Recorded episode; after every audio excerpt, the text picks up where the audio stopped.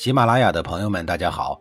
告诉大家一个好消息，除了音频以外，我最近开始以视频的方式为大家讲历史，内容也不再局限于中国古代史，而是涵盖人文、社会、西方历史等等，还包括对一些经典童话人物、历史人物进行全新解读。欢迎大家在微信视频号里搜索“志明侃历史”，同志的志，光明的明，调侃的侃，历史故事的历史，我在视频里等你。上一集里，我说到了颜遂和聂政聊得很投机，在共同语言的作用下，两个人又进行了一番深入的意见交换，推杯换盏。这个时候，两个人都已经酒意阑珊了。颜遂借故出去了一趟，等他回来的时候，身边跟着两个人，抬着一个很大的箱子。颜遂回到座位上，把自己和聂政两个人的酒杯满上，然后指着箱子说。这是百两黄金，是给令堂的寿礼，还望聂兄收下。聂政这才突然明白，这位延绥先生为何如此的款待，且以如此的厚礼相赠。但是他略略犹豫了一下，以后说道：“严大人的意思，聂政懂了。然而我老母在堂，聂政此时还尚不能许人，也因此只能跟您说一声抱歉了。至于您的这一份厚礼。”聂政是万万不能收的。颜遂听了以后说道：“聂兄的难处，我颜遂能理解。况且报仇事儿小，交友事儿大，你不必放在心上。我好在还是有几个闲钱，兄弟如果不嫌弃，一定要收下，方便您好生的伺候令堂。”然而聂政哪儿肯收呢？最终颜遂勉强不了他，也只能作罢。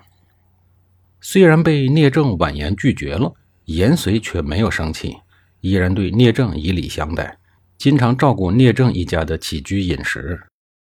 到了年末，聂政的母亲去世了，聂政悲痛万分。颜遂以自己母亲一样的礼仪厚葬了聂政的老母亲。聂政为母亲守孝了三年，这个时候他的姐姐也已经出嫁。母亲去世，姐姐出嫁，聂政已经心无挂碍了。聂政便开始寻思，当年自己不过是一介屠夫，但是颜遂却能放下尊贵的身份，与自己这么一个屠夫相交往，难得人家如此的认可自己，自己怎么能不为他尽一些绵薄之力呢？于是聂政独自一人离开了齐国，前往濮阳找颜遂。见面以后，表达了自己的意思，颜遂自然是感激不尽。颜遂对聂政说。侠类是韩国的丞相，宗族之人甚多，守卫的卫士更是成群结队。我之前曾经委派很多人去刺杀他，但是呢，都是以失败而告终。如今幸运的是，聂兄能够冒死前来帮忙，我一定倾我所有备足甲士和壮士为你助阵。聂政听了以后说：“万万不可！要刺杀的人毕竟是韩国丞相，所以人绝对不能多。”多了就会有人泄密，而一旦泄密，大人您可就是整个韩国的仇人了。颜遂对聂政的话深以为然，于是聂政一身一剑一颗孤胆一往无前，往韩国的丞相府走去。这一天，侠累正坐在府上与大臣们商议事儿，手持武器的侍卫们一脸严肃地站在了两旁。聂政在门外大呼一声说：“有急事禀报。”然后不等侍卫回应，就单刀直接闯入了戒备森严的丞相府，以白虹贯日之势刺杀了延绥的仇人侠累。杀死了侠累之后，聂政连杀死了几十名相府的卫士。眼见突围没有希望了，聂政便挥刀刺破了自己的脸皮，还挖出了双眼，搞得自己面目全非，以后才剖腹自杀。就这样，聂政结束了自己的生命。为了不连累自己的妹妹，不连累颜绥，他特意以毁容的方式结束了自己的生命。韩国政府将聂政的尸体摆在了街头，悬赏千金来让人认尸，期望能够抓得住幕后的凶手。然而，尸体摆放了很多天，没有人能认得出来这是谁。聂政破相自杀，一方面是不希望韩国人追杀到刺杀侠类的主谋颜绥。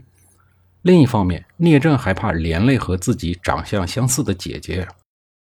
韩国的当政丞相被刺杀，悬赏千金认尸的消息，像插了翅膀一样，很快就传遍了诸侯列国。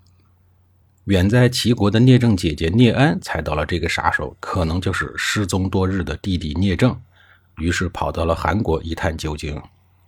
他跑到大街上去看那一具尸体，果然是他的弟弟。就在他准备认尸的时候，韩国一些好心的官员对他说：“这个人是韩国的仇人，你一个女子还敢来认尸，你不怕被杀头吗？”聂政姐姐却大喊说。我弟弟聂政划烂自己的脸，无非就是怕连累我，我又怎么能因为惜命而埋没他的名声呢？于是聂政的姐姐像话痨一样，把弟弟为报答延绥的知遇之恩而刺杀恶相侠类的事情，像说书先生一样，把前因后果都通通说了出来。他要让天下的人都知道弟弟聂政的孝仁义勇，可能是因为悲痛欲绝，心力憔悴。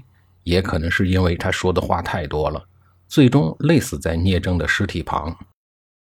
聂政姐姐成功了，聂政的名字一直流传到了今天。聂政和豫让、专诸、要离这几位著名的刺客相比，只有聂政是最直接的。没有哪一个刺客敢大白天的登堂入室去杀一国丞相，只有他，而且他还成功了。他是既有本领又有胆识。而且还心思缜密地保护幕后的主使以及家人。丞相侠累被刺杀而亡以后，韩烈侯终于可以大权独揽，主持政务了。结果他还没来得及施展纲领，自个儿就去世了。这一年为公元前三八七年。随后，他的儿子韩文侯继位。韩文侯继位以后，可不像父亲韩烈侯那样低声下气的与郑国保持单方面的友好关系。上任后的第二年，就向郑国发动了进攻，攻取了郑国的重镇阳城，也就是今天的河南登封。这个时候，距离郑国灭亡还有十年。郑国作为一个姬姓老牌诸侯国，之所以被外姓韩国灭亡，除了早些年被晋楚两国打得功力全废之外，另外还有一个原因就是内乱，可以说他们是自取灭亡。早在公元前四二三年，韩启章突然袭击了郑国，杀死了郑幽公。郑国朝堂在兵败君亡的情况下，还是咬紧牙关，困顿前行。年轻的郑虚公继位以后，并没有选择立刻向欺人太甚的韩国人展开报复，也没有留下悲伤的泪水。他知道，在这个时候，眼泪没有任何的作用，换不来对手的同情，更换不回哥哥的性命。上朝接班前行，这就是郑虚公所要面对的现实。毫无疑问，为国捐躯的郑幽公之死，极大的刺激了郑国人，他们的愤怒和悲伤都到了一个临界点。而在这样一个临界点上，会酝酿出一种极大的力量。这时候，连一向挑剔的姬姓公主们都不再以任何理由去质疑新国君了。郑国出现了空前的团结。虽然历史的大势早已经确定，但是在垂暮之中，因为郑幽公之死以及郑虚公的上位，为郑国的历史注入了一针很强势的回光返照的强心剂。下一集里，我继续给您讲一讲这一针强心剂的药效有多长。